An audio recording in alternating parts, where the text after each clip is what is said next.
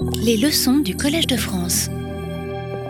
Bonjour à tous, euh, bienvenue et je suis très content de voir que euh, les gens de la semaine dernière sont revenus cette semaine, c'est plutôt, plutôt bon signe. Je vous remercie merci de l'intérêt pour, euh, ce que je tente de, les, discours que je tente de diffuser dans, la société française, politique et opinion publique.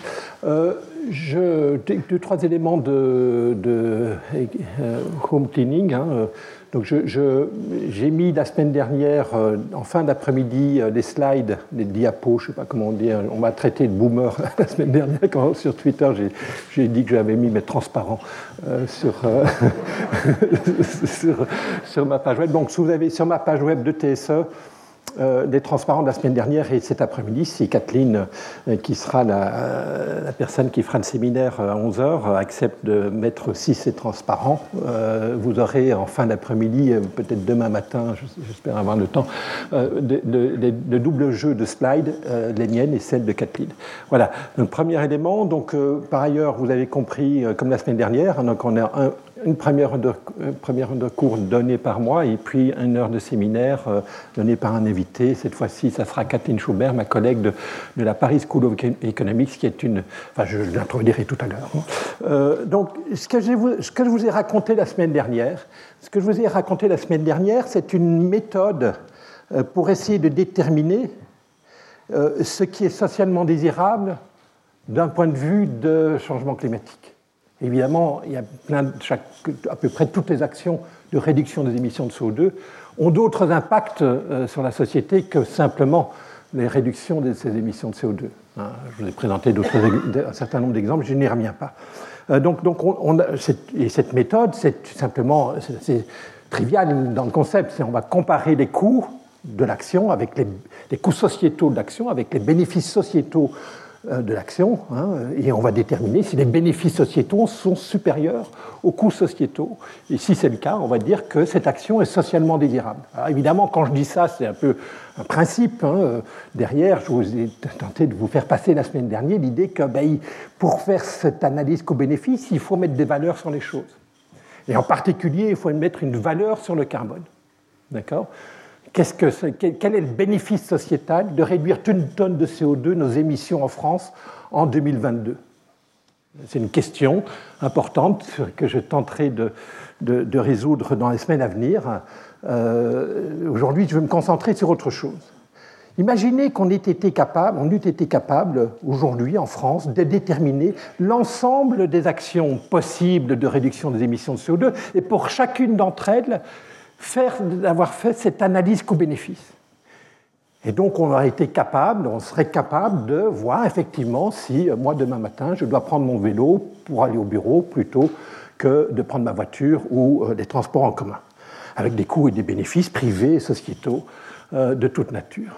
Donc on fait ça pour la myriade d'actions vertes possibles, contrôlées, pilotées par une myriade d'acteurs économiques les consommateurs, les producteurs, l'État, j'en passe et des meilleurs. Donc imaginez qu'on était capable de faire ça, de déterminer l'ensemble des actions possibles et de déterminer en particulier parmi ces ensembles, d'actions possibles, celles qui sont socialement désirables. Je n'ai pas besoin de vous rappeler qu'étant donné que la plupart de ces actions ont un certain coût sociétal, toutes ces actions vertes ne sont pas nécessairement socialement désirables parce que les bénéfices sociétaux sont inférieurs aux coûts sociétaux. Donc maintenant, la question que je vais étudier avec vous, c'est de savoir comment organiser la société pour faire en sorte que les actions qui sont socialement désirables, notamment dans le cadre du changement climatique, et je vais évidemment aujourd'hui me concentrer sur le changement climatique, vous l'avez compris, euh, comment organiser la société pour faire en sorte que effectivement toutes les actions vertes socialement désirables, contrôlées par ces myriades d'agents économiques, sont effectivement mises en œuvre. Comment on fait? Comment Est-ce qu'il faut faire la révolution? Est-ce qu'il faut euh, euh, changer les lois? Est-ce qu'il faut euh, bannir certaines actions, certains comportements Voilà, comment on fait? Et vous avez plein de gens qui ont plein d'idées là-dessus. Hein. Vous avez des gens qui disent ben, changeons le système. Hein, changeons le système. la, faute, la faute du changement climatique, c'est le capitalisme. Donc, abandonnons le capitalisme. Euh, la faute est à la démocratie. La démocratie, c'est euh, la dictature du présent. Abandonnons la, démocratie pour donner le pouvoir aux générations futures. Comment En tant qu'économiste, je partage le point de vue qu'il y a peut-être des solutions moins attentatoires aux, libertés. vais, je vais essayer de vous expliquer ça aujourd'hui. Donc, pour synthétiser un petit peu et dichotomiser, si vous voulez, le débat, il y, a, il y a deux types de réponses, il y a deux grandes classes de réponses à la question comment organiser la société pour affronter le défi climatique. La première grande classe de solutions, c'est la planification économique, hein, les interdits, les normes, les standards. Et puis l'autre option, l'autre grande classe d'action possible, c'est la solution prônée par les économistes, c'est celle qui consiste à mettre un, un prix uniforme sur le carbone. Je, vais y revenir dans quelques instants. Donc, cette planification économique, c'est la première solution, celle où on va euh, euh, organiser la société en, fait en euh, le, petit père du peuple omniscient, omniprésent, étant capable de regarder chaque action et dire ben, celle-là étant positive, on va, on va demander aux gens qui la contrôlent de l'exécuter. Hein, cette problématique, elle est, cette, solution, elle impose, enfin, elle, est, assez compliquée à mettre en œuvre, vous l'avez compris, hein, à nouveau en particulier, le fait que l'État ne soit pas omniscient et euh, omnipotent. Euh, on, a, on, a, euh, on, a, effectivement les difficultés pour faire en sorte que demain matin, s'il est essentiellement désirable que je prenne le vélo plutôt que ma voiture, de m'obliger, de, que j'exécute cette action si à titre personnel, ce n'est pas mon intérêt, notamment parce que demain matin il va pleuvoir et que, et que euh, j'ai oublié mon, manteau à la maison. Euh, donc, donc, ça, euh, évidemment, pour faire ça, il faut une quantité d'informations assez invraisemblable. Hein. Rappelez-vous tous les exemples que je vous ai donnés la semaine, la semaine dernière, hein, et il y en a une myriade d'autres. Donc c'est assez compliqué pour l'État d'effectivement contrôler ça. Euh, ça pose des questions de préservation des libertés, bien entendu. Et puis, c'est la plupart des actions qui sont effectivement, que l'État est effectivement capable de mettre en œuvre dans cette orientation-là, elles sont la plupart d'entre elles à large spectre. Elles, ne, visent pas suffisamment, elles ne visent pas suffisamment les efforts de réduction des émissions de CO2. Je vous donne un exemple.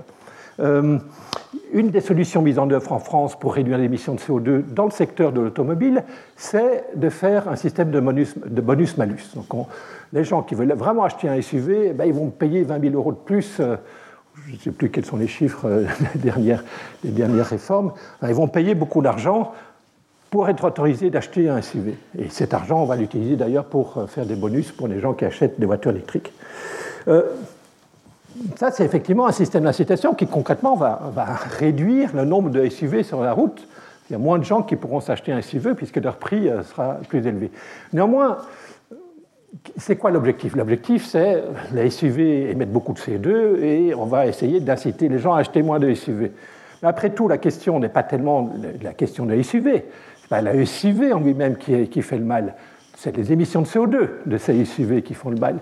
Et si j'ai un, acheteur potentiel de SUV qui utilise sa voiture une fois par semaine pour aller acheter ses, croissants euh, à la boulangerie euh, euh, à 5 km de chez lui, bah, finalement, est-ce que c'est vraiment dommageable pour la société que cette, personne achète un SUV il, reste dans sa voiture la plupart du temps. Ce qu'on voudrait viser, évidemment, c'est les SUV de conducteurs qui utilisent massivement leur voiture, leur thermique pour les inciter à aller euh, dans, des, modes de, mobilité plus sobres. Vous voyez, donc la, solution bonus-malus, elle va dans la bonne direction, mais, elle est à large spectre. Elle ne vise pas vraiment les gens qui émettent beaucoup de CO2 avec leur SUV. Elle, vise tous les, propriétaires de SUV. Euh, donc, donc, on cible pas suffisamment cet instrument bonus-malus, il ne vise pas suffisamment euh, l'objectif qui est, recherché. Hein. Un autre exemple, hein, c'est euh, euh, inciter, enfin, les, ma prime rénov, hein, l'incitation à, une meilleure isolation thermique des bâtiments. Ben, c'est sûr, ça réduit l'émission de CO2, mais, mais est-ce qu'on a vraiment besoin de mettre la priorité, enfin d'agir massivement dans ce secteur, en, particulier pour les ménages qui se chauffent des salles d'électricité qui elle-même est produite par, par des techniques qui sont essentiellement décarbonées? Ben, Ça se discute en tout cas. Vous voyez, euh, ce n'est pas, complètement évident. C'est un instrument qui est utile, mais il n'est pas parfaitement ciblé sur l'objectif de réduire les émissions de CO2 dans le secteur résidentiel. Et par ailleurs, il y a des tas de coûts cachés. Hein. Quand on parle d'interdit, hein, il y a des gens qui disent on va euh, dans 15 jours, euh, j'invite le, président de RTE à venir présenter son rapport sur zéro émission nette 2050. un des grands sujets j'imagine, va nous exposer. Je, travaille avec lui et je sais ses préoccupations. C'est la première, et puis c'est une préoccupation de société qui est importante et qui va devenir de plus en plus prégnante dans les mois à venir et dans les années à venir. C'est le problème de la sobriété. Parmi les solutions de la sobriété, il y a imposer des restrictions sur les températures, des températures ambiantes dans les appartements des, ménages français, de nos concitoyens. Euh, ben, là aussi, hein, euh, réduire la température, euh, d'abord forcer, forcer, à limiter la température, est-ce que c'est vraiment utile quand la source d'énergie est décarbonée? Une question. Euh, autre problème, il y a des coûts cachés. Bien entendu les gens ils préfèrent pouvoir adapter leur thermostat à, leur, à, leur, à, leur, à leurs besoins de confort. Donc, euh, donc, cette chose a un impact sur le confort. C'est un coût caché. Ce n'est pas un coût en euros, mais c'est un coût caché dont il faut tenir compte. Exactement comme la semaine dernière, quand je vous ai parlé de passer la vitesse maximum sur autoroute de 130 à 110, il y a des coûts cachés qui est, ben, euh, pour aller du point A au point B, on va mettre deux heures de plus. Et ça, c'est un coût. Le temps, c'est de l'argent. Ce n'est pas qu'une ce n'est pas euh, euh, qu'un slogan, c'est une réalité. Hein. Donc, par ailleurs, il y a, une, problématique d'acceptabilité sociale. Euh, alors, je sais que quand je dis ça, j'ai des réactions assez vives sur Twitter, notamment. Ben, les ruraux, en moyenne, ils, émettent plus de CO2 que les citadins. Euh, ben, parce qu'ils doivent plus se déplacer. Euh, un appartement, ça consomme moins d'énergie pour se chauffer qu'une maison, une ferme isolée dans la, campagne au bord de la rivière. Voilà, donc, euh, est-ce qu'on va demander plus aux ruraux qu'aux citadins? C'est des choses qui sont assez compliquées et dans tous ces cas, dans toutes ces illustrations, il y a des problématiques à la fois de coûts cachés et associées d'acceptabilité sociale. Donc vous voyez, c'est assez compliqué. Euh, je reviendrai sur en particulier la problématique de transition énergétique et euh, inégalité sociale. c'est mes dernières transparences ce matin. L'option 2, l'option 2 c'est euh, utiliser, je suis d'accord que ce n'est pas la panacée universelle, mais ça en fera beaucoup, beaucoup du chemin. Je sais ce que, ce que je essayer de vous convaincre dans les minutes à venir, c'est d'utiliser l'instrument d'un signal prix dire au ménage, aux citoyens, vous voulez mettre du CO2 ça a un impact euh, sur autrui, ça a un impact négatif sur le moyen des gens, présents et futurs. Mais si vous voulez vraiment le faire, eh vous, allez payer le, vous allez payer le prix de ce dommage. Hein, de manière à faire internaliser à chacun ce dommage qu'il engendre pour autrui. Si on lui demande de payer le prix correspondant à ce dommage, ça sera donc comme s'il était lui-même victime de son propre mal. Alors que dans la réalité, s'il n'y a pas de prix du carbone, vous émettez du CO2 et ça impose un mal à autrui. Donc en imposant un prix correspondant au dommage, vous alignez les intérêts privés avec l'intérêt général, puisque vous faites comme si vous allez faire en sorte que chacun réalise les dommages qu'il impose aux autres parce qu'il en payera le prix. C'est le principe du pollueur-payeur. D'accord Ce n'est rien d'autre que ça, principe pollueur-payeur qui est massivement euh, soutenu par la société française. Hein. quand vous faites des sondages là-dessus, tout le monde est d'accord pour dire qu'il faut faire payer les pollueurs. Alors, par contre, quand c'est, euh, vous le pollueur, il y a une petite hésitation. Euh, donc, donc, voilà, faisons payer le prix. Et,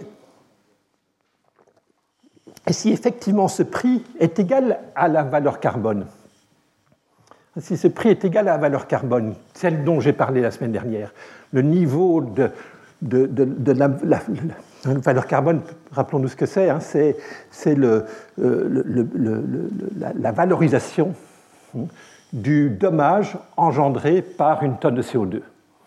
D'accord? Euh, Donc si vous mettez un prix correspondant, à cette valeur carbone qui est compatible avec l'objectif global, par exemple, de 2 degrés Celsius, hein, vous allez faire en sorte que chacun va dans son sa propre évaluation nombriliste, individualiste, sans aucun de, personnes qui, la plupart, n'ont pas vraiment de volonté d'agir et de se faire des sacrifices pour réduire les émissions de CO2, ben, comme ils vont payer un prix qui est égal à cette valeur carbone, ben, ils vont être, ils pur intérêt personnel, faire l'analyse co-bénéfice que je vous ai présentée la semaine dernière. Mais la semaine dernière, je vous l'ai présenté sous l'angle de l'intérêt général, où j'ai additionné tous les coûts sociétaux de, supportés par tous les agents économiques présents et futurs et tous les bénéfices sociétaux euh, euh, bénéficiant à l'ensemble des, populations présentes et futures. Ici, je vous dis, ben, le problème, hein, c'est le problème des externalités. Quand vous émettez une tonne de CO2, les, dommages sont pour autrui et vous n'êtes pas incité à tenir compte de cet dommage dans votre décision de prendre votre voiture ou d'acheter un CV ou, de vous chauffer au, fuel, ou, etc., euh, etc. Donc voyez, euh, quand on met un prix sur le carbone, on donne à chaque individu, à chaque acteur, à chaque émetteur de CO2, l'incitation à faire exactement le calcul qui est socialement désirable. Et donc, de cette façon, on décentralise le processus de décision de réduction des émissions de CO2 en alignant la myriade d'intérêts particuliers avec l'intérêt général, si effectivement on, impose à tous un prix uniforme correspondant aux dommages engendrés par ce CO2. D'accord? Ça, c'est une idée qui est massivement aujourd'hui acceptée et soutenue par les économistes dans le monde entier. D'accord? Euh, euh, je vous en parlerai dans un transparent suivant. Euh, d'accord Donc, euh, l'idée à retenir, hein, c'est signal prix.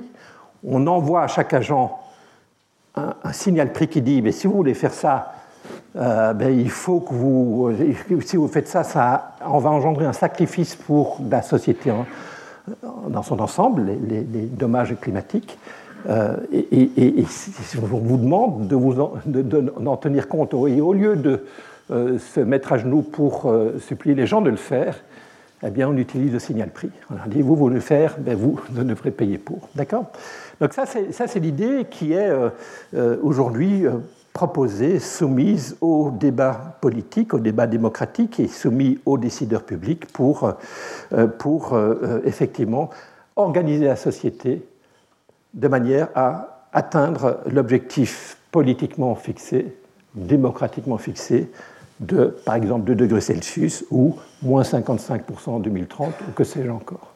Dès lors que vous mettez un prix sur le carbone qui permette d'atteindre cet objectif, eh bien, euh, vous, vous, êtes en fait dans une situation de laisser les agents économiques hein, euh, agir librement, mais avec une règle de responsabilisation, hein, d'incitation pour atteindre cet objectif collectif c'est une, vieille, idée. Hein. C'est une idée qui est développée par Arthur Pigou dans un livre qui est sorti il y a maintenant 102 ans, en 1920. Euh, euh, Arthur Pigou, était un, excellent économiste de, l'université de Cambridge qui a écrit un livre en, donc en 1920 qui explicite précisément ces questions. Alors, ce n'était pas l'histoire du changement climatique parce qu'il y a plein d'autres sujets qui ont la même nature. Hein. C'est la problématique de l'externalité, ce sont toutes les actions ce sont toutes les actions d'agents économiques qui, euh, qui, qui conduisent au fait qu'elles engendrent des impacts qui ne peuvent pas être contractualisés, qui ne peuvent pas être l'objet d'un contrat de compensation.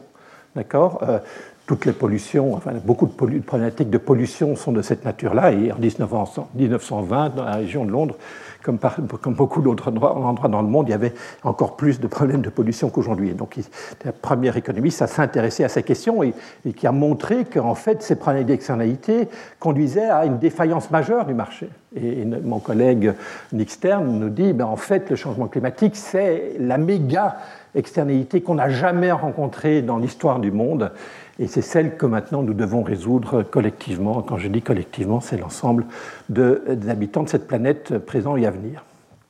Donc, non seulement il observe que ces, problématiques d'externalité conduisent à une défaillance des marchés. Le laisser-faire, laisser-aller ne fonctionne pas, va conduire à un excès de pollution parce que les agents économiques ne font pas cet effort de tenir compte des impacts sociétaux de leur comportement privé. Donc la non seulement euh, Arthur Pigot observe le problème et en même temps fait des propositions pour résoudre ce problème. Et la proposition qu'il fait, c'est précisément hein, celle d'un prix du carbone. Et dans, dans son esprit, c'était la solution de la taxe carbone. Il fallait que pour euh, faire payer le prix aux pollueurs, eh bien, il suffit de mettre une taxe sur les émissions de ces polluants. D'accord? Euh, deuxième, donc ça c'est l'élément majeur, c'est un élément, une idée, une idée absolument majeure qui aujourd'hui est enseignée. Moi j'enseigne en première année de, licence de, Toulouse et c'est euh, pratiquement le premier cours que la première séance de cours, c'est de expliquer regardez les marchés, ça ne fonctionne pas. Euh, donc, euh, ça les surprend un petit peu, parce que les étudiants de première année pensent tous que les économistes à Toulouse pensent que les marchés sont euh, la panacée universelle pour réduire tous les, problèmes du monde. C'est bien sûr pas du tout le cas. Euh, donc, deuxième élément historique, c'est Ronald Coase, mon collègue de, l'Université de Chicago, qui en 1960 critique Pigot et qui dit en fait non, pas du tout une défaillance de marché, c'est une défaillance de la société. C'est la société qui n'a pas été capable d'instaurer des droits de propriété sur les choses. il y a des choses qui appartiennent à tout le monde, et, comme ça appartient à tout le monde, en fait, ça appartient à personne, et donc tout le monde peut euh, décharger euh, et, créer des problèmes sur ces, détériorer ces biens collectifs. Euh, et donc la solution de, Ronald Coase, c'est de dire, mais non, le problème, c'est pas, enfin la solution, c'est pas de mettre une taxe, c'est de définir des droits de propriété. Et ça, ça conduit à l'autre grande idée, à l'alternative au prix du carbone. La première solution, c'est une taxe. La deuxième solution, c'est d'instaurer des droits des droits à polluer. Les droits à polluer, c'est une solution qui consiste à dire ben, euh, ce bien collectif qui est la qualité, euh, la qualité de l'air, eh bien, vous voulez l'utiliser, vous voulez la consommer, mais vous devez payer pour cette, euh, cette vous devez payer pour, cette, pour cette, consommation de ce bien collectif. Donc on alloue le droit de propriété à la communauté et on autorise les agents économiques à consommer ce bien collectif. Donc ça, c'est cette solution, c'est le marché européen des permis d'émission euh, négociables, hein, le European Trading Scheme, ETS, euh, sur lequel je reviendrai dans quelques minutes. Alors, les économistes ont glossé pendant 50 ans. J'ai passé essentiellement ma carrière euh, sur le changement climatique à discuter, enfin pas à discuter, à entendre, mais que beaucoup d'économistes disent Ah oui, alors est-ce que c'est la bonne solution, c'est une taxe ou la bonne solution, c'est un marché de permis? Ben, Sans incertitude, c'est kiff-kiff. Euh, euh, si vous avez un objectif en quantité, euh, par exemple, moins 55% de réduction des émissions de CO2 en 2030, c'est un objectif en quantité, mais je vous ai expliqué la semaine dernière que ben, vous pouvez avoir vous pouvez faire un marché de permis qui va vous dire ben, on va délivrer, on va mettre sur le marché la quantité de permis qui correspond exactement à la réduction de 55% en 2030 par rapport à 1990, ou bien on peut mettre un prix sur le carbone, une taxe carbone qui sera mise au bon niveau de manière à ce que euh, euh, à ce niveau-là, on atteigne une réduction de 55% des émissions de CO2. Donc ça, c'est, les deux systèmes sont parfaitement équivalents d'un point, de vue, de théorique dans l'hypothèse de l'absence d'incertitude. Je reviendrai la semaine dernière, la, semaine prochaine, pour vous expliquer que quand il y a une incertitude, c'est beaucoup plus compliqué. Euh, donc voilà, ce que je vous disais dans le transparent précédent, les économistes ne sont pas d'accord sur grand-chose. Bah, il, y avait un article d'anti-économiste la semaine dernière qui expliquait que ah, finalement, par rapport à il y a 10 ans, les économistes sont beaucoup plus d'accord sur plein de choses qu'ils ne l'étaient euh, il y a 10 ans. Euh, mais ce qui est en tout cas très clair, c'est qu'il y a un énorme consensus parmi les économistes pour l'idée qu'il faut, si on veut résoudre le problème du changement climatique, il faut nécessairement passer par un prix du carbone. Alors il reste des degrés de liberté sur est-ce qu'il faut rajouter des instruments en plus que le prix du carbone? Euh, là, il y a des clivages entre euh, les deux côtés de l'Atlantique euh, sur la réponse à cette question. On pourra en discuter un petit peu, peut-être que Kathleen voudra en parler un petit peu. Donc, juste un exemple, il y a trois ou quatre ans maintenant, au moment où je sortais mon livre Le, climat après la fin du mois, était sorti un, une un statement, une pétition de, spécifique aux États-Unis, aux économistes académiques américains, pétition qui dit qu'il faut un prix du carbone. Il faut qu'aux États-Unis, on mette un prix du carbone et leur solution, c'était un, était un marché de permis. Hein.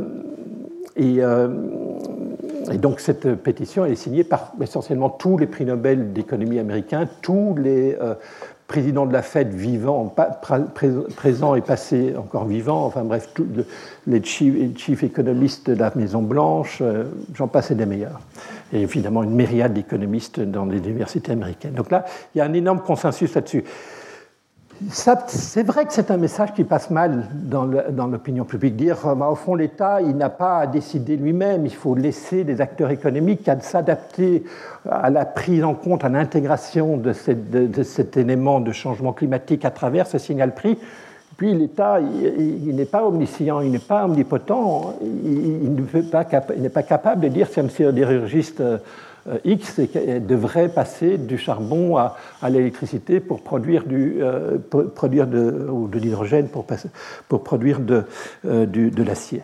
Hein, donc, pourquoi ça ne passe pas dans l'opinion publique? Parce que la plupart des gens ne comprennent pas que les, que les vecteurs prix, les prix affectent nos, nos habitudes de vie, nos, nos, modes de vie. Nos modes de vie sont massivement impactés par les prix. Hein, euh, je vais vous présenter dans un transparent suivant. Euh, et je, du coup, je, peux le faire maintenant peut-être en fait. Euh, regardez par exemple la, structure automobile, c'est ça, la, structure du parc automobile aux États-Unis en Europe. Hein, je regardais ce matin dans, le, dans, le, RER e pour venir. Je vous savez quel est le prix du litre d'essence aux États-Unis aujourd'hui? Euh, ben, J'ai marqué là, 85 euh, centimes d'euros le litre. Et ça a été vrai depuis, vous comparez ces deux courbes, la courbe verte et la courbe noire, c'est l'évolution des prix de l'essence, hein, euh, euh, axe de gauche, le prix de l'essence en France, aux États-Unis, en, en euros par litre. Globalement, aux États-Unis, depuis 50 ans, euh, depuis 50 ans, le prix de l'essence est deux fois plus faible à la pompe euh, aux États-Unis qu'en Europe. Et la conséquence, c'est, les deux courbes plus, plus euh, épaisses, c'est l'efficacité des parcs automobiles, c'est-à-dire le nombre de kilomètres parcourus, le nombre de kilomètres parcourus par litre, colonne ex de droite. Hein. Et vous voyez qu'en Europe, l'efficacité du parc automobile euh, en Europe est essentiellement euh, ben, euh, au moins 50% supérieure à celle qui prévaut aux États-Unis. Alors, quand j'ai une politique de gauche qui, vient, avec, qui je suis une discussion sur, France Inter, elle dit Oh, mais non, ça c'est la culture américaine.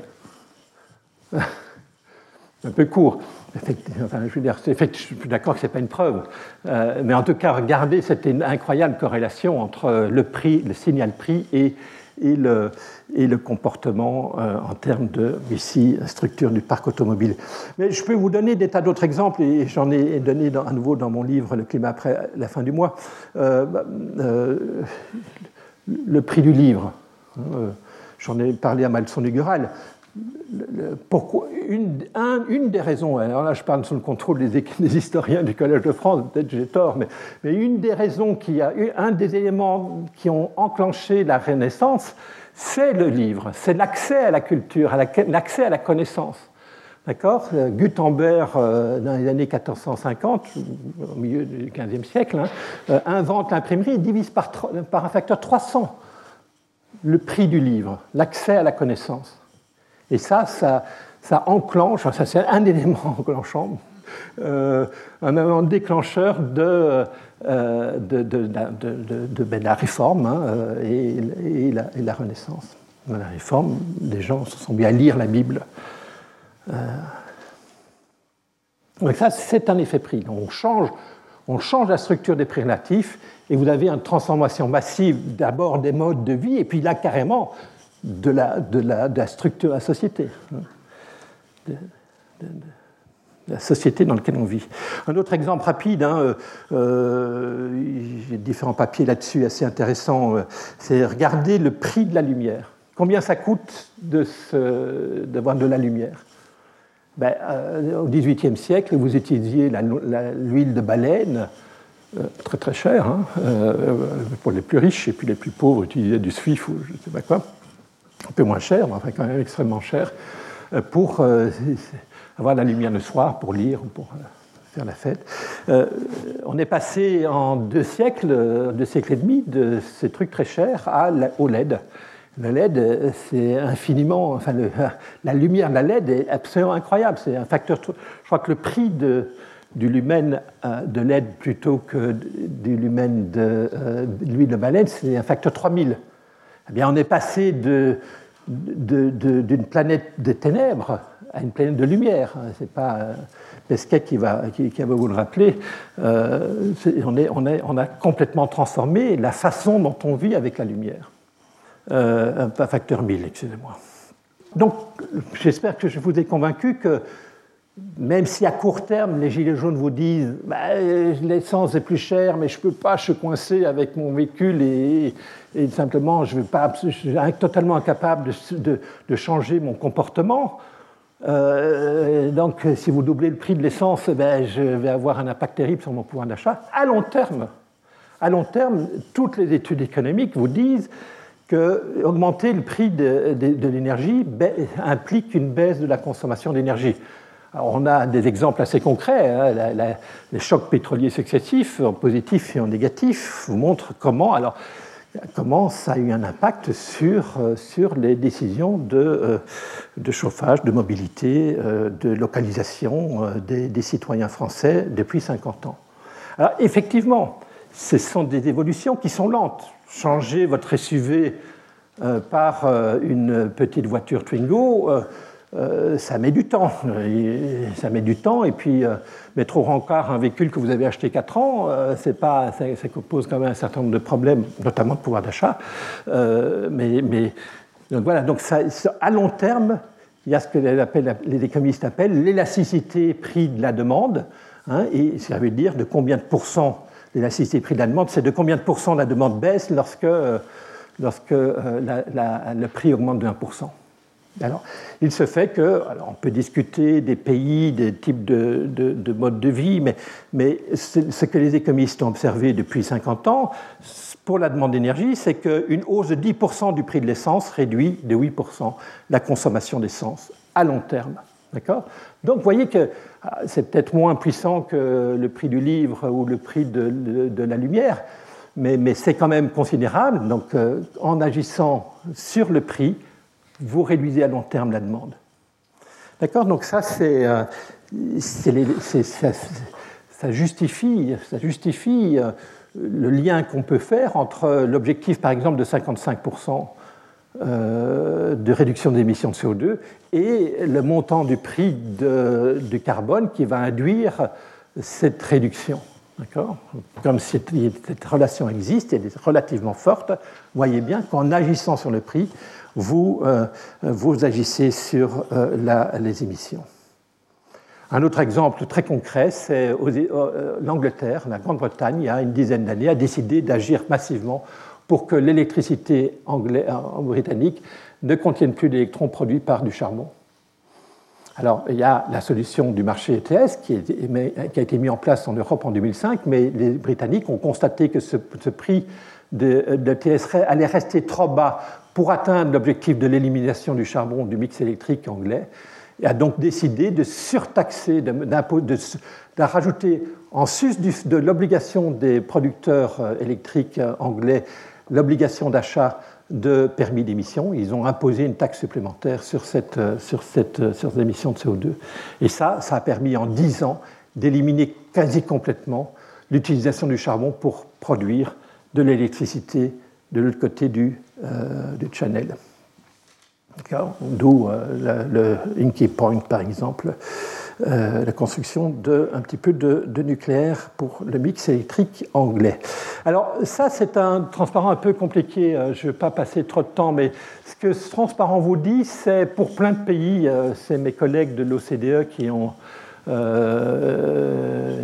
puis des travaux qui ont été repris, non, pardon, c'est Banque mondiale ou le FMI, mais ça a été repris dans, les, rapports Stern-Stiglitz de 2017. Ce que ça fait, c'est ça regarde pour différents pays, utilisant des modèles qui regardent les coûts marginaux d'abattement et euh, les coûts par tonne de CO2 évité, hein, euh, et regarde pour un prix du CO2 uniforme dans le pays de 35 dollars ou de 70 dollars par tonne de CO2, à long terme, quel serait l'impact d'un tel prix sur la réduction des émissions de CO2 du pays, exprimée en pourcent des, émissions de CO2. Donc, par exemple, si je prends la France, hein, si je prends la France, euh, euh, la France, elle est là. Eh bien, si alors le bleu c'est 35 dollars et le bleu plus le rouge c'est 70 dollars. D'accord? Donc, si on donc, le modèle dit si on impose un prix uniforme de CO2, de la tonne de CO2 en France, on pourrait à long terme, à 70 dollars, donc 60 euh, euros, quelque chose comme ça, euh, on pourrait réduire à long terme de 15%, euh, de 13% les émissions de CO2 en France. ce qui est intéressant ici, c'est de voir que c'est très, hétérogène d'un pays à l'autre. On sait bien pourquoi en France, la France ne va pas pouvoir faire beaucoup avec un prix de 60, de 60 euros. Pourquoi? Parce que euh, une grosse part des émissions de CO2 dans beaucoup de pays, c'est la production d'électricité. Et en France, on a déjà fait les efforts, on les a fait pour d'autres choses, l'indépendance énergétique, mais dans les, années, dans les années 80 et 90, on a construit le parc nucléaire français et, donc, quand on, fait, quand on dit on va réduire de 55% en 2030 par rapport à 1990, alors ça, franchement, les, Français, ils ont mal négocié, hein, parce qu'ils auraient dû faire euh, par rapport à 1980, quoi, euh, ou 1970, ce serait encore mieux, euh, parce que eux, le, chemin de, le chemin de réduction des émissions de CO2 en France, dans ces années-là, 80-90, a été absolument considérable. Et ça, c'est pas compté. Donc les, Français, ils ont déjà décarboné le secteur qui est le plus émetteur de CO2, c'est le secteur de l'électricité. Et donc, euh, un prix, de, un prix de CO2 même élevé, 60 euros la tonne de CO2, c'est relativement élevé par rapport à ce qu'on a été capable de faire politiquement dans différents pays, euh, ben, ça n'amène pas, ça ne va pas très très loin. Hein. et on est très loin Hein, on est très loin de l'objectif de 55% avec un prix comme ça. Par contre, dans d'autres pays, j'imagine l'Allemagne, je n'ai pas regardé l'Allemagne, la, colonne juste en dessous, eux, ils en font beaucoup plus. Quoi. Ils réduisent de, 25, de plus de 25% leurs émissions de CO2 avec une telle taxe. Mais eux, parce que, ouais, c'est ça, ils ont, euh, avec un prix, hein, rappelez-vous, euh, pour remplacer le charbon par du gaz naturel, remplacer le charbon par le gaz naturel, ben, il faut que le prix soit autour de 30, 35, 40 euros la tonne de CO2 pour que les industriels soient naturellement incités à remplacer le charbon par le gaz naturel, parce que le charbon devient non compétitif avec un prix comme ça sur le marché ETS. Et, euh, hein, puis je vous rappelle, euh, pour produire un kilowattheure, le charbon implique beaucoup plus de CO2 émis que le gaz naturel. Et donc, quand vous faites monter le prix du, carbone sur le marché, ou de la taxe carbone, vous, pénalisez les deux sources d'énergie, parce que toutes les deux sont émettrices de CO2. Donc vous rendez plus, rendez plus compétitifs les énergies renouvelables, mais aussi vous rendez, vous rendez relativement euh, au charbon le gaz naturel plus compétitif. D'accord? Donc, euh, donc euh, voilà. Donc, à nouveau, le prix, c'est une autre illustration du fait qu'en imposant un prix sur le marché, ben, vous incitez euh, euh, certaines technologies à disparaître naturellement parce qu'on ne, fera plus d'investissement. OK. Alors ça aussi, ça c'est de l'OCDE par contre, oui.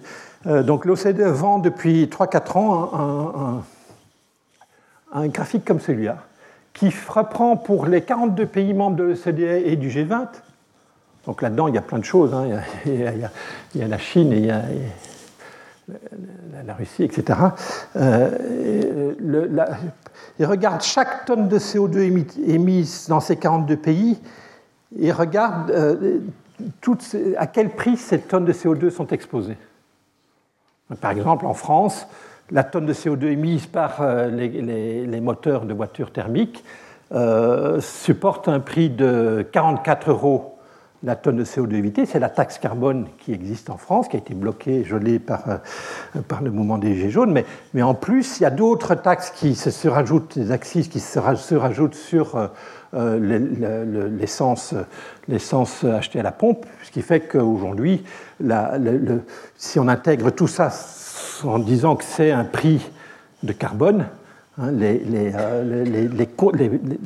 les, conducteurs français sont exposés à un prix du carbone qui est euh, très élevé, sans doute 150, 200, je n'ai pas fait les calculs, mais c'est euh, beaucoup plus que les 44 euros la tonne de CO2, étant donné l'existence d'énormes montants de taxes qui pèsent sur, le, sur, les énergies, sur, cette énergie euh, pour la mobilité. Et donc, vous faites ça pour vous regarder toutes ces tonnes de CO2 émises par le conducteur de Chine, la, chaudière résidentielle aux États-Unis. Et pour, chacun, pour chacune de ces tonnes de CO2, vous allez mettre, vous allez mettre ces tonnes de CO2 de 0 à 100% de, ces, émissions, euh, le niveau du prix implicite du carbone auquel ils sont confrontés. Ce que ce transparent vous dit, c'est que 50 dans ces 42 pays de l'OCDE, donc les pays riches de la planète, malgré qu'on y soit riche, eh bien, 50% des émissions de CO2 ne font pas du tout face au principe pollueur-payeur. Ils ont un prix du carbone de zéro. Même certains ont un prix négatif. C'est dommage que l'OCDE n'a pas reconnu, mais il y a plein d'usages de, l'énergie fossile euh, qui sont, euh, qui sont subventionnés par les États. Ah, bah, je suis belge, j'ai des, beaux-frères et des, belles-sœurs qui habitent en Belgique, ils, travaillent dans des grandes entreprises internationales, ils ont des voitures de fonction. Et euh, l'entreprise leur, leur, paye leur essence, même quand ils partent en vacances à l'étranger. Ben ça, c'est une subvention, hein, c'est un pouce au crime des émissions de CO2. Après, parler d'une taxe carbone pour ces gens-là, vous comprenez qu'ils me rigonnaient. Ils ne sont absolument pas affectés par ça. Leur employeur peut-être. Euh, donc voilà, donc vous voyez que euh, finalement, ben, regardez, il y, a, il y a 90% des émissions de CO2 dans les pays riches qui subissent un prix du carbone inférieur à 40 euros la tonne de CO2. Quand je vous dis que à la, la conclusion de ma leçon inaugurale, il faudrait qu'aujourd'hui le prix du carbone soit de 150 euros la tonne de CO2 si effectivement on veut atteindre l'objectif de moins 55% d'ici 2030, vous voyez qu'on est très, très, même s'il y a déjà des efforts de tarification du carbone, on est très très loin du compte. D'accord? Alors, parfait. Nous avons donc en France, nous, sommes en France exposés à deux mécanismes de tarification du carbone. Le premier, c'est la taxe carbone. Aujourd'hui, 44,5 je ne sais plus exactement, euh, euros la tonne de CO2. Euh, et ça, ça couvre les émissions de CO2 engendrées dans le secteur de la mobilité, transport, et dans le secteur euh, du résidentiel, de chauffage. D'accord? 44 euros la tonne de CO2 pour tous les citoyens français qui utilisent les énergies fossiles pour leur transport et pour leur chauffage. Il y a une deuxième, un deuxième mécanisme qui est concomitant à celui-là, qui celui-là est géré par l'Europe, puisqu'après tout, je vous rappelle que l'objectif, il est européen, les moins 55%, c'est un objectif européen de réduction des émissions de CO2. Eh bien, l'Europe ayant la responsabilité de faire baisser les émissions de CO2 de 55% d'ici à 2030, a mis en place depuis 2005, à l'époque où les objectifs étaient moins ambitieux, mais peu importe, un mécanisme de marché de permis d'émission, de marché ETS, euh, dans lequel, effectivement, tous les émetteurs de CO2 des secteurs de l'industrie et du secteur de l'électricité, qui représentent euh, globalement, je pense, si je me souviens bien, 45% des émissions de CO2 européennes, sont couvertes par ce mécanisme-là. Il en reste encore 55%, c'est la mobilité et le transport. Euh, donc, donc tous ces industriels-là sont obligés d'aller acheter des permis d'émission. Pour chaque tonne de CO2 émise, ils doivent aller s'assurer qu'ils ont dans leur compte les permis suffisants correspondant à cette tonne de CO2 évitée. Et s'ils n'en ont pas assez, ils vont devoir aller acheter au jour le jour les permis qui leur manquent pour effectivement justifier ces émissions de CO2 auprès du régulateur européen qui vérifie, euh, euh, la compatibilité des émissions observées avec la, détention de des permis correspondants. Euh, il se fait que l'année 2021 a été absolument extraordinaire pour ce marché-là, parce que alors, petit historique, hein, donc on a, on a, installé le système de façon expérimentale en 2005 jusqu'en 2008, et puis à partir de 2008, on a, on a fait vraiment de façon opérationnelle. Euh, mais hélas, 2008, ça vous dit peut-être quelque chose, crise de subprime, euh, donc forte baisse de la production, donc forte baisse des besoins, des émissions de CO2 et donc des besoins d'acheter des permis sur ce marché. Et donc du coup, puisque la demande baisse, les, les prix euh, sur ce marché se sont effondrés, sont pratiquement tombés à zéro à ce moment-là. Puis euh, la crise de la zone euro, 2012, ça va pas super non plus. Pendant un certain nombre d'années, le, prix des permis d'émission se sont, stagnés entre 0 et 10 euros la tonne de CO2. Et puis à partir d'il y a deux ans, euh, parce que notamment l'Union européenne a décidé euh, de, sortir un certain nombre de permis excédentaires sur le marché, euh, en tout cas de les mettre au frigo. Le système n'est pas top, mais euh, parce qu'en même que les, gens, les, investisseurs n'ont pas des idées claires sur les, anticipations qu'on peut avoir sur est-ce que finalement ces permis vont être réinjectés dans le marché ou pas, ça va avoir un impact important sur l'évolution du prix sur ce marché.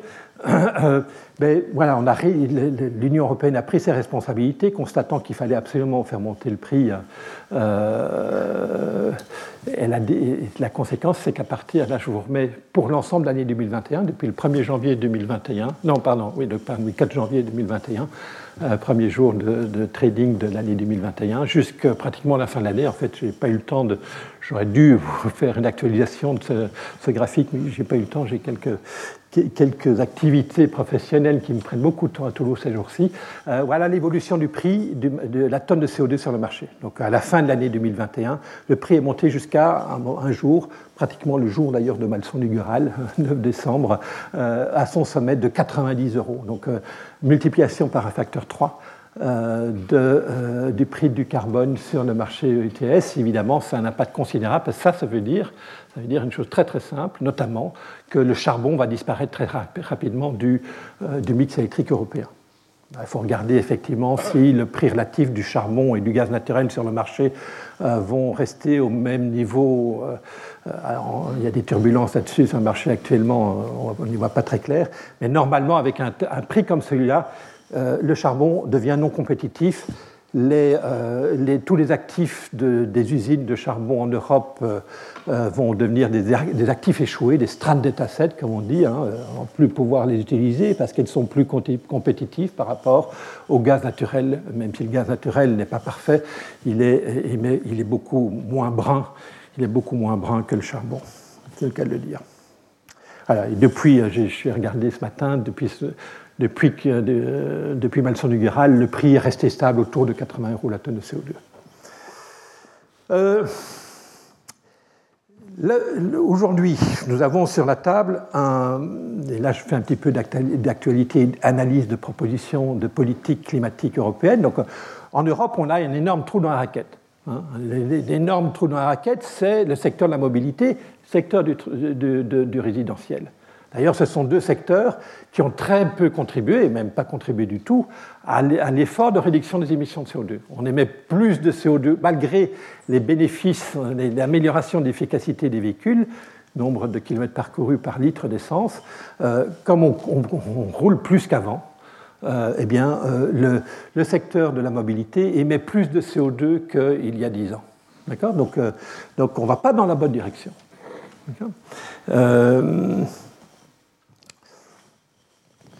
Oui, c'est ça. Donc, en Europe, excusez-moi, j'ai un petit trou de mémoire. Euh, en Europe, on a, je vous ai dit, le système ETS, il ne couvre que les émissions de CO2 du secteur de l'électricité et de la synergie. Rien, il n'y a pas de signal prix au niveau global européen pour les secteurs de la mobilité, du résidentiel et des autres. Je n'ai pas parlé de l'agriculture, j'aurais dû, évidemment, l'agriculture, c'est beaucoup plus compliqué à observer les émissions de CO2 ou de, gaz à effet de serre, le méthane. Hein. Euh, ou les protoxydes d'azote, euh, je mets ça, je balaye sous le tapis, c'est un sujet en soi extrêmement compliqué. Euh, mais pour le secteur de la mobilité, le secteur de, du résidentiel, l'Europe n'a rien fait en termes de signal prix. L'Europe a fait des choses. L'Europe a, imposé des standards dans le secteur automobile, par exemple. Hein. mais malgré ça, ça n'a pas marché. Et puis je pourrais vous parler du Dieselgate, hein, le, scandale, le scandale Volkswagen, dans lequel on a prétendu faire des, des, efforts de réduction de CO2 qui étaient totalement Euh, qui d'ailleurs euh, est une belle illustration aussi du command and control, hein, l'option 1 de euh, interdit standard et tout, ne marche pas toujours parfaitement, hein, notamment pour des questions d'observabilité des émissions de CO2. Donc, euh, euh, l'Europe, constatant qu'elle a ce trou énorme dans la raquette, alors un certain nombre de pays ont essayé de compenser, notamment la France, avec une taxe carbone sur ce secteur. L'Allemagne a mis en place depuis un an et demi euh, un, marché de permis pour ces, deux secteurs qui ne sont pas exposés au prix du carbone européen. Mais voilà, l'Europe aujourd'hui, en tout cas la Commission européenne, a remis le 14 juillet 2021 un, ensemble de, propositions, de packages, qui s'appelle euh, alors Fit for, 55, excusez-moi, euh, on va l'appeler Pacte vert européen. Euh, et dans ce package, il y a deux éléments clés. Premier élément, élargissement de la tarification carbone à l'ensemble des émissions territoriales de l'Europe. Et donc, ici, création d'un deuxième marché ETS où tous les, intermédiaires qui vous vendent de l'essence à la pompe ou du gasoil euh, pour votre chauffage vont devoir aller acheter les permis d'émission sur ce, nouveau marché euh, correspondant au CO2 qui sera émis en organisant la combustion de ces énergies fossiles. Donc vous n'y verrez du feu, moi je n'avais pas pensé à ce, jeu de mots, euh, vous verrez que du feu, euh, parce que ce n'est pas vous qui payerez, c'est pas vous qui allez devoir euh, acheter des permis correspondants, c'est votre distributeur. D'accord? Donc c'est assez facile à mettre en, euh, place. ça ne pose pas de problème particulier de complexité pour les consommateurs. évidemment, tout le monde n'est pas d'accord et je, je, crains que cette proposition bruxelloise ne passe pas les, la, barre euh, d'un accord des 27 pays pour mettre ça en place. Donc ça va être assez compliqué. une des raisons, me, dit, euh, disent les gens du ministère de l'écologie, c'est oh, vous n'y pensez pas. On a déjà eu le mouvement des Gilets jaunes, on ne va pas en plus euh, s'en taper un deuxième au niveau européen. donc ce qui est important, et là c'est Dominique Bureau qui, qui, qui, martèle cette idée, et me semble très importante, c'est de dire à tous les pays qui vont refuser cette tarification carbone, il faut leur demander vous avez deux options si vous refusez le marché ETS pour ces nouveaux, marchés, ces nouveaux secteurs. Soit euh, vous proposez des stratégies alternatives qui permettent d'atteindre le même objectif que le signal prix, soit vous reconnaissez publiquement qu'on n'atteindra pas les 55% et vous retournez devant votre Parlement et votre opinion publique pour le, pour le, pour le détailler. D'accord? Parce que le, plus probable, c'est qu'on refuse le, deuxième marché, euh, celui que je viens de vous présenter, et qu'on cache aux citoyens européens que ça implique qu'on n'arrivera pas aux réductions de 55%. Déni de démocratie. Euh, deuxième élément fondamental dans le marché de permis d'émission, dans, dans, le pacte vert européen, c'est euh, vous en avez beaucoup entendu parler, euh, et ça c'est massivement soutenu par la France, et, Emmanuel Macron s'est engagé à ce que le semestre européen qu'il préside euh, fasse avancer ce dossier. installation d'ajustement carbone aux frontières, de manière à ce que ça ne soit plus un objectif de réduire l'émission de CO2 territoriale sur l'Europe, mais que ça soit un objectif de réduire toutes les émissions de CO2 liées à la consommation de biens et services réalisés en Europe. Vous voyez, c'est un changement de philosophie, ce qui pose d'ailleurs un certain nombre de problèmes, parce que, par exemple, l'accord de Paris, l'accord de Paris met des contraintes, des objectifs, des objectifs sur les émissions de CO2 territoriales. pas sur les émissions de CO2 liées à votre consommation. Hein. Beaucoup de biens que vous consommez engendrent des émissions de CO2 qui ont été, qui ont été faites en Chine et ailleurs, qui vous ont fabriqué ces produits, qui vous l'ont exporté, euh, transporté en bateau jusque dans les ports européens, et qui vous l'ont. Euh, et donc ce CO2-là, il n'est pas compté dans les moins 55%. Hein. Moins 55%, c'est juste pour les émissions territoriales. Or, observez que une des raisons, on a, on a baissé en Europe de 22% des émissions de CO2 depuis 1990. C'est un petit peu euh, une description de, la, de sacrifice des Européens un peu biaisée.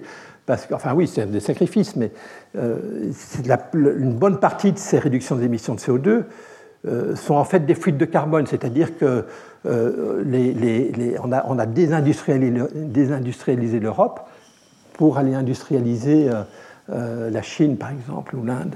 Et donc, on a simplement déplacé les émissions de CO2 qui ne sont plus comptées euh, comme émissions européennes, ils sont comptées comme émissions chinoises ou indiennes. Donc, c'est un peu d'un terme de la responsabilité des consommateurs. Euh, dire on a déjà fait un gros effort de 22%, c'est un petit peu, c'est un peu biaisé comme analyse. Hein. donc l'idée, c'est d'installer des ajustements aux frontières qui soient des hauts niveaux du prix du carbone qui, qui prévaudrait à l'intérieur des frontières de l'Union, de manière à organiser ce qu'on appelle en anglais le level playing field, hein, de, euh, mettre, euh, euh, éliminer cette, cette, cette, distorsion de concurrence entre les producteurs européens qui doivent acheter les permis d'émission sur, le marché de permis et les producteurs extra-européens qui, eux, ne doivent pas payer ces émissions liées à leur production. C'est une distorsion de concurrence et l'ajustement frontière est juste une idée qui n'est pas une idée protectionniste, pas du tout.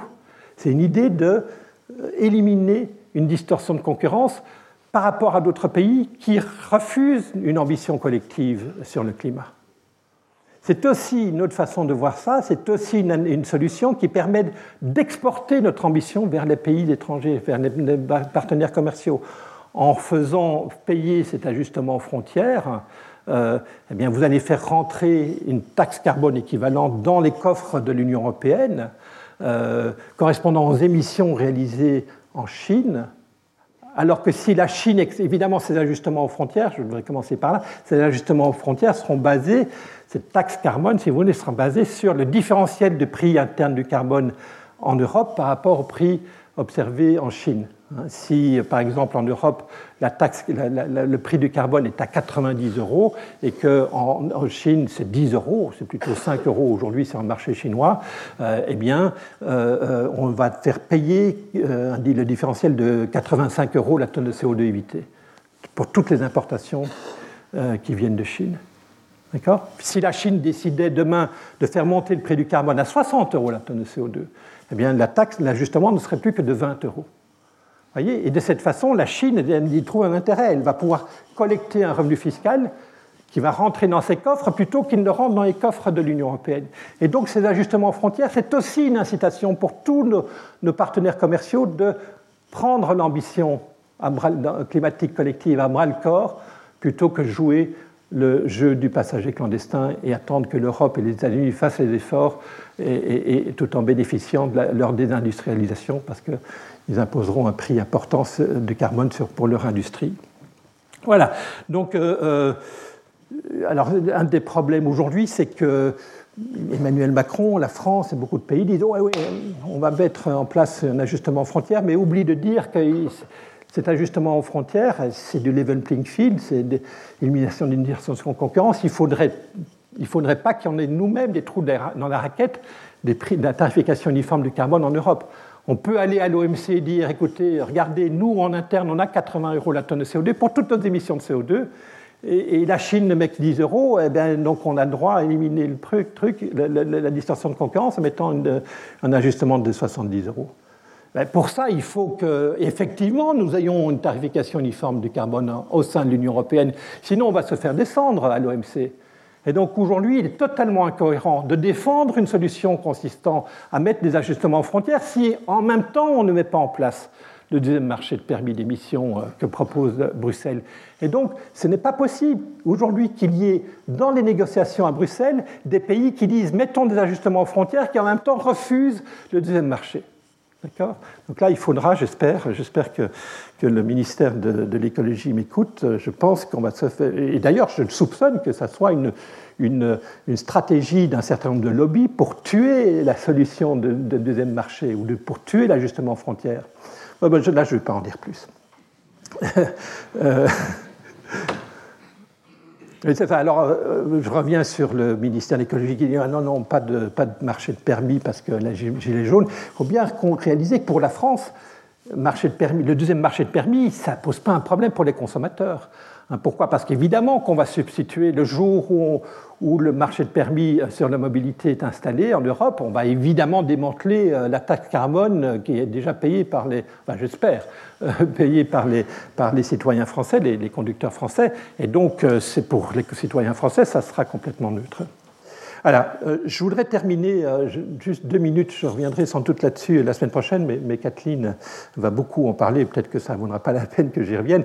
Euh, problème des inégalités. Hein, il y a un problème fondamental, hein, c'est que, certains ménages sont beaucoup plus vulnérables à un prix du carbone. Le pouvoir d'achat d'un certain nombre de ménages est beaucoup plus. certains ménages sont beaucoup plus vulnérables en termes de pouvoir d'achat face à une hausse du prix du carbone, en particulier les ménages modestes. Pourquoi? Parce que ce que l'on sait, c'est que la part du budget, la part du revenu des ménages français consacrée à la, à la demande d'énergie, cette part, elle est décroissante avec le revenu. Les ménages les plus modestes consacrent une part beaucoup plus importante de leur revenu à l'achat d'énergie que les ménages les plus riches. En l'absolu, les ménages plus riches ont de plus grosses voitures et des plus grosses maisons et donc consomment plus d'énergie, mais en relatif, en proportion, en pourcentage de revenus, les ménages les plus modestes consacrent une partie plus importante de leurs revenus à cette demande d'énergie. Et donc, quand vous augmentez le prix de l'énergie, vous, vous accroissez les inégalités. Les ménages les plus modestes vont avoir un impact sur le pouvoir d'achat plus important que les ménages les plus riches. Et donc, c'est vrai qu'il y a un lien entre l'effort de réduction des émissions de CO2 et lutte contre les inégalités. C'est un problème. C'est un problème pour la taxe carbone, puisque la taxe carbone va faire monter le prix des énergies, le prix des énergies fossiles. Et comme la plus grosse part de l'énergie des Français reste encore de l'énergie fossile, euh, eh bien, c'est un un impact non, négligeable. D'accord donc, donc, on a euh, cette hausse du prix du carbone est défavorable pour euh, les inégalités. Mais notez que c'est pas. Alors les gens me disent ah oui mais donc il ne faut pas faire le prix du carbone. Notez que en fait euh, la taxe carbone elle peut, elle va engendrer un, un, revenu fiscal. Ce revenu fiscal peut être utilisé pour compenser les ménages les plus modestes. Et je pense que Kathleen vous en parlera, ça implique que globalement, si vous, vous utilisez intelligemment, ce qui n'a pas été le cas jusqu'à maintenant en France, hein, mais si vous utilisez intelligemment le revenu fiscal, ce qu'on appelle le dividende carbone parmi les économistes, si vous l'utilisez de façon intelligente, vous allez pouvoir euh, combiner lutte contre les inégalités et lutte contre euh, le changement climatique. Ce qui n'est pas vrai pour des tas d'autres politiques climatiques.